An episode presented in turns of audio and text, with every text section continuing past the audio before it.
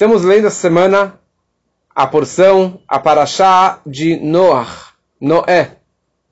E a história do dilúvio, a história de Noah é extremamente famosa, conhecida, mas tem muitos detalhes que constam na Torá e que constam nos Medrashim, nos comentaristas e no, nos, nos textos do Talmud, que descrevem os segredos por trás desses episódios.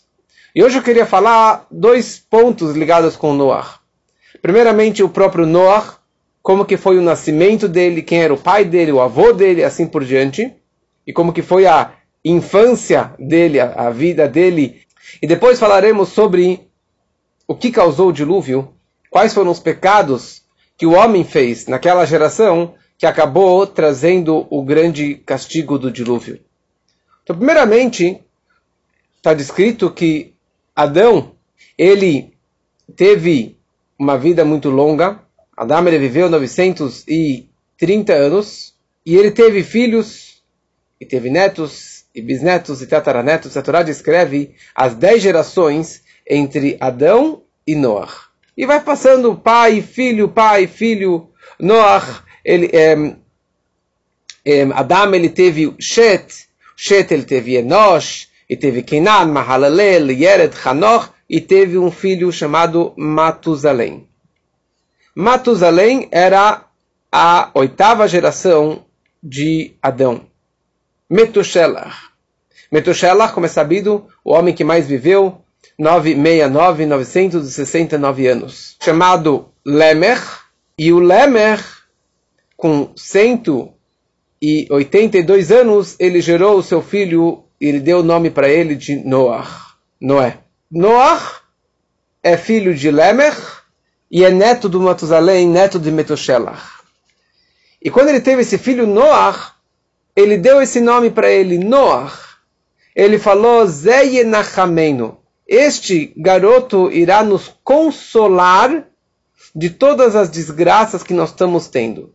Ou seja, seria uma mini profecia do que, que seria realmente o propósito da vida de Noé, de trazer um consolo para o mundo e de, de ser um tzadik, de ser o único justo da sua geração e de construir a arca e de salvar é, a humanidade, salvar a sua família, que seria a continuação de toda a humanidade.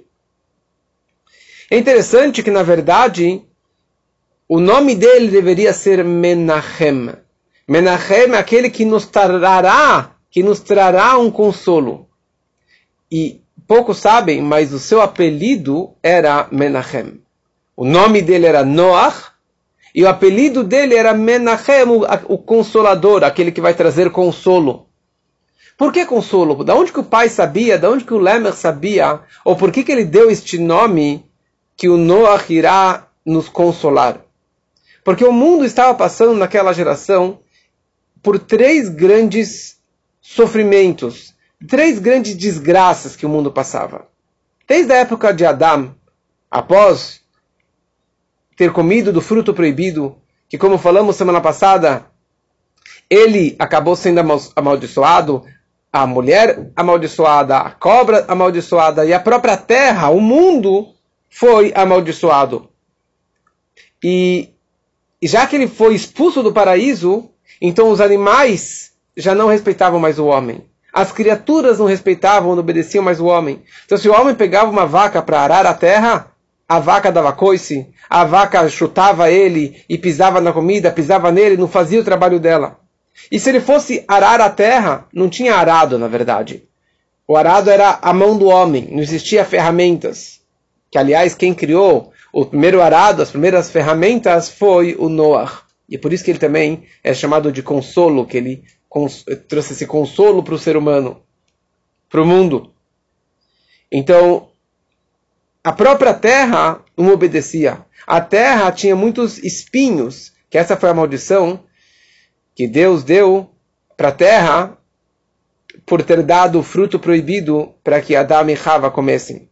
Então tinham muitos espinhos. E era terrível, era um sofrimento eterno. Então Adão virou para Deus e perguntou: Deus, quando ou até quando nós iremos sofrer? Até quando vai ter essa maldição? Até quando que nós vamos viver com essa dificuldade? com os animais, com a terra, com o mundo em geral. Então Deus falou para ele: quando você tiver um filho ou um descendente, quando nascer uma criança mahul, circuncidada, certo? Que já tem o Brit Milá, já tem a circuncisão feita, que tem algumas pessoas que nasceram já circuncidadas. Isso é o sinal que ele vai ser uma pessoa perfeita, é uma pessoa que vai trazer é, um consolo para a terra. E quando toda criança que nascia, eles olhavam de cara para ver se ela já nascia com o Brit Milá feito, e se não, eles continuavam verificando todas as crianças, até que nasceu Noah. E foi a primeira pessoa que nasceu circuncidada. Ou seja, ele já começou a trazer o conforto para a terra. Também existia uma grande fome. Teve uma grande fome na época de Adão, e depois uma grande fome no mundo na época de Lemer. E no mundo já tiveram dez grandes fomes. Mas quando Adão, quando Noah nasceu, filho de Lemer, então acabou essa grande fome no mundo. Então, de novo, ele trouxe esse Noah, esse consolo, esse conforto do sofrimento da fome que eles estavam tendo. Então, na hora que Adam, na hora que Noah nasceu, acabou essa fome. E também Noah é chamado de Noah, porque Adam, ele teve vida longa. Adam, ele viveu 930 anos. E fazendo o cálculo que a Torá descreve a idade entre cada pai e filho, pai e filho das dez gerações, Noah, ele foi o primeiro descendente de Adão que nasceu após, logo após o falecimento de Adão. Então faleceu Adão, o grande Adão, o grande tzadik, o grande justo, e aqui logo nasce na sequência nasce o Noah. E ele, foi, ele trouxe na verdade esse grande conforto para o mundo. Antes que o seu avô faleceu, Metushelach, Matusalém, ele virou para o seu filho, Lemer, e ele falou, olha, você vai ter um filho, e quando você tiver esse filho, você não deve chamar ele pelo seu nome. Você deve dar um apelido para ele. Porque ele tinha medo que os feiticeiros, que os bruxos da época, poderiam matá-lo, poderiam fazer uma feitiçaria sobre esse garoto, então, não, queria, não quero que você dê o nome dele, se dá um apelido para ele. Então, o nome que ele deu para o Noah foi de Noah, mas o apelido, que assim todo mundo chamava ele, chamava ele de Menachem, certo? Aquele que vai nos consolar. E Menachem significa, olha, se vocês fizerem chuvá, se vocês voltarem para Deus e melhorarem suas atitudes, seus maus comportamentos, vocês realmente serão perdoados e não haverá esse castigo, esse dilúvio sobre vocês.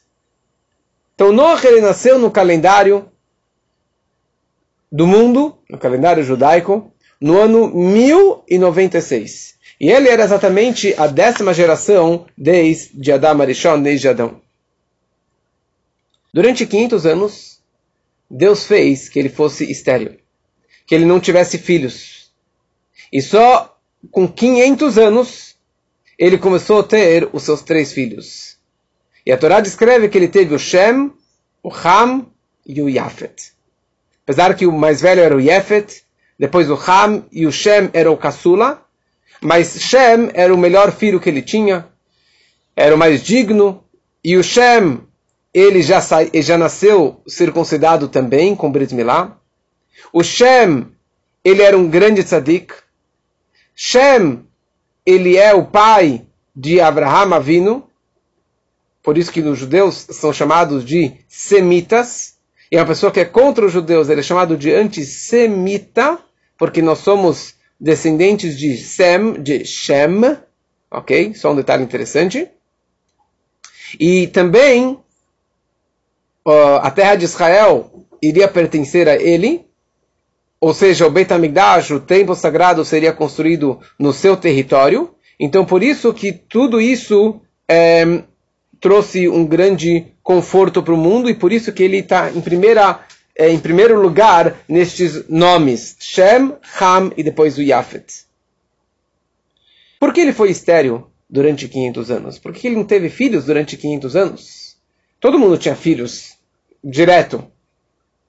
Mas Deus ele fez o seguinte cálculo. vai acontecer daqui a pouco, quando Noah completar 600 anos, foi o dilúvio. Então, se ele tiver aqui dezenas de filhos, de duas uma. Ou que eles vão ser perversos, como toda a humanidade, e eles vão morrer, e, e, e Noah não merece um sofrimento deste, de ter o seu filho é, morrendo, seus filhos, seus netos morrendo no dilúvio. E se eles forem boas pessoas, se a arca, sagra, se a arca de Noah já tinha 150 metros de comprimento por 15 metros de altura, pra, só para acomodar a pequena família dele, imagina se ele tivesse dezenas de filhos e de netos, não iria ser, seria impossível acomodar tanta gente. Então Deus fez que ele fosse estéreo durante 500 anos. Com 500 anos ele teve seus filhos. Por quê? Porque quando chegou o dilúvio, o seu filho mais velho tinha no máximo 99 anos. E naquela época, a idade da punição era a partir dos 100 anos. Porque já que o homem vivia até mil anos, então o que era 100 anos? Ele era um baby, era um bebezinho, como se fosse uma criança, um adolescente de 15, 16 anos, que não tinha maturidade e não tinha conhecimento. Então, quando que o homem seria punido pelos seus, pelos seus maus atos a partir da idade de 100 anos. Menos do que isso, eles, eles eram é, crianças. Depois do Matan Torah, depois do Monte Sinai, daí mudou para 20 anos. A partir dos 20 anos, a pessoa já tem é, essa idade da punição. Deus fez o seguinte cálculo. Noah ele vai ter filhos com 500 anos para que quando chegasse o dilúvio, o seu filho mais velho tivesse menos do que 100 anos, e mesmo que eles fossem perversos, eles não seriam punidos, não seriam levados pelas águas do dilúvio. E foi o que aconteceu. Então ele teve esses três filhos. E daí a Torá começa a descrever quais foram os pecados, quais foram os pecados que os homens fizeram para merecerem um dilúvio como este. Eles tinham dois grandes pecados: promiscuidade relações proibidas, relações sexuais de todas as formas, se era com animal, homem com homem, ou, ou com qualquer pessoa da rua. O segundo pecado de roubo. Mas vamos primeiro focar nesse primeiro pecado. A Torá descreve que as, os líderes da geração, eles pegavam qualquer moça que eles, que eles quisessem. E eles fizeram o seguinte decreto. Qualquer pai que fosse casar a sua filha, na noite anterior ao casamento, ele precisava levar a filha para ter uma relação com este líder, com o presidente, com, com o ministro lá da cidade, do país, de onde que eles estivessem. E dessa forma, era liberado. E na hora que os cabeças se comportam dessa forma, então as crianças e os jovens também aprenderam a se comportar dessa forma. Então faziam de todas as formas. E eles tinham muito desperdício de sêmen. Porque faziam de qualquer forma e era não tinha, não tinha bloqueio, não tinha ninguém que educasse eles. E ninguém que punisse eles, ninguém que julgasse eles. E quando que não tem ninguém para julgar o homem, então Deus próprio precisa punir e precisa castigar o homem. E por isso que veio o dilúvio. E eles tinham gigantes e gigantes. Né? Eram vários gigantes, porque tinham muitos gigantes é, que tinham relações e dessa forma tinham é, filhos gigantes ou tinham muitos abortos porque as mulheres não conseguiam é, ter uma gravidez desses gigantes e com isso teve realmente muitos pecados nesse, nesse, nessa área. E o segundo pecado que o homem fez foi roubo, roubalheira, furto. Eles roubavam todas as pessoas. E eles tinham um plano. Eles queriam assaltar o ricão. Então, durante o dia, eles pintavam a parede como voluntários com algum perfume, com algum cheiro forte, para que de noite eles soubessem se aproximar daquela casa bem cheirosa e eles iam lá e roubavam aquela casa. Ou eles também emprestavam dinheiro ou pediam para o ricão guardar um dinheiro deles e dessa forma eles sabiam onde que ficava o cofre e deixavam esse perfume também naquele dinheiro. E daí de noite, quando eles fossem assaltar, eles iriam procurar o dinheiro deles emprestado, perfumado, e junto com isso eles iriam achar todo aquele dinheiro do, do ricão. Por que, que os homens pecaram tanto? E por que, que os homens não fizeram chuva? Por três razões. Primeira coisa, eles eram extremamente ricos. E eles até falavam que Deus quer trazer um dilúvio, quer matar eles para roubar o dinheiro deles, porque Deus precisa do dinheiro deles. E eles falavam: não existe Deus, não precisamos de Deus, porque não precisamos nem de chuva. Temos tantos rios e riachos e fontes de água que a gente não precisa de, de Deus trazer essa chuva. Eles tinham vida longa, imagina, viviam lá 700, 800, 900 anos. Então eu não preciso de Deus, eu posso ter uma vida maravilhosa. E aliás, naquela época não existia doença, não existia morte por doença. Isso só foi existir a partir da, de Abraham Avino. Então ninguém ficava doente. Por que eu preciso de Deus? Eles eram todos fortes e grandões e gigantes, então não preciso nada de Deus para me proteger. E por essa razão, quando que Noah completou 480 anos, Deus avisou para ele: Eu estou agora decretando que daqui 120 anos vai vir o dilúvio. Ou seja, o homem ele tem 120 anos para fazer chuva para retornar para o bom caminho. E se ele retornar, nos próximos 120 anos eles, ser, eles serão perdoados. E a partir de agora, Deus está falando: o homem não vai viver mais séculos, o homem agora vai viver só 120 anos, porque esse é o máximo que eu consigo aguentar a minha fúria sobre os pecados do homem. E na prática, Deus falou para ele construir a arca, a arca de Noé. E ele ficou 120 anos martelando a arca, sozinho. Sozinho. Ninguém ajudou ele. Deus falou para que ele fizesse sozinho, ele foi lá e fez sozinho aquela arca enorme, 150 metros de comprimento, 15 metros de altura, três andares, sozinho. Por que tanto tempo? E por que sozinho? Porque dessa forma, as pessoas vendo Noah batendo e construindo e plantando aquelas madeiras de, de acácia para subir tão alto e para depois cortar as árvores e podar as árvores e montar a arca sozinho, Diariamente as pessoas viam ele martelando e falavam: o que, que esse Meshigne está fazendo? E essa seria uma forma deles, dele adverti-los, dele orientá-los para que eles voltassem para o bom caminho, para que eles soubessem que Deus vai trazer um dilúvio e que eles precisam fazer chuvar, voltar pro, chuvar e voltar para o bom caminho. Mas nada disso adiantou e eles continuaram pecando e cada vez mais e cada vez pior. E por isso que Deus decretou que toda essa geração vai morrer, e não somente morrer, eles vão ser apagados da face da terra. Eles não terão nem, nem a recompensa do mundo vindouro, e nem irão ressuscitar na ressuscitação dos mortos na era messiânica. Por isso que a Torá descreve: Adam, eu irei apagar o homem da face da terra, eu vou triturar eles, eu vou destruir eles com, com enxofre, com água quente, com os geysers e com tudo que vai ter lá dentro. Para quê?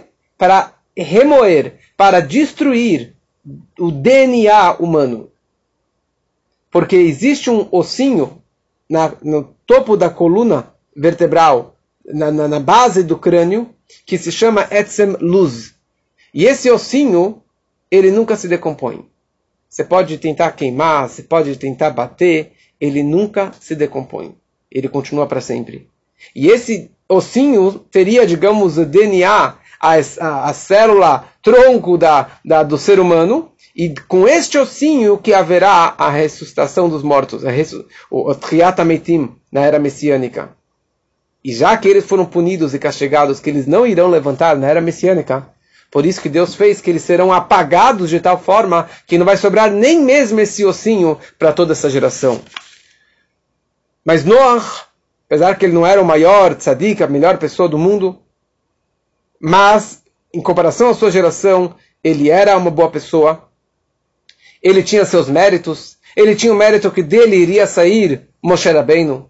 Ele tinha o mérito que ele fez chuvá. Apesar que talvez ele aprontou também, mas ele retornou para o bom caminho, ele retornou para Deus. E isso causou um grande rein, um grande nachat, um grande prazer, uma grande alegria para Deus. E por isso que a Torá descreve, Venoach Masachem Bene Hashem, que Noach achou graça nos olhos de Deus. E por isso que ele acabou sendo salvo, ele com toda a sua, sua, sua família. E que assim também nós possamos nos resguardar na arca na arca sagrada que representa o estudo da Torá. Essa é a arca que nos protege desse dilúvio que está acontecendo neste mundo tão conturbado, que tem estes dois pecados e outros vários. mas nós temos uma proteção, que é o estudo da Torá, que é a nossa arca, que ali nós podemos nos protegermos dessas águas é, é, com todas as preocupações financeiras e de saúde, de política e etc. Essa que é a nossa grande salvação e que possamos entrar nessa arca sagrada, nessa arca da Torá e de mitzvot e dessa forma nos protegermos e temos uma saúde perfeita, grandes alegrias e também que Deus tenha muito narres de nós e de nossos descendentes.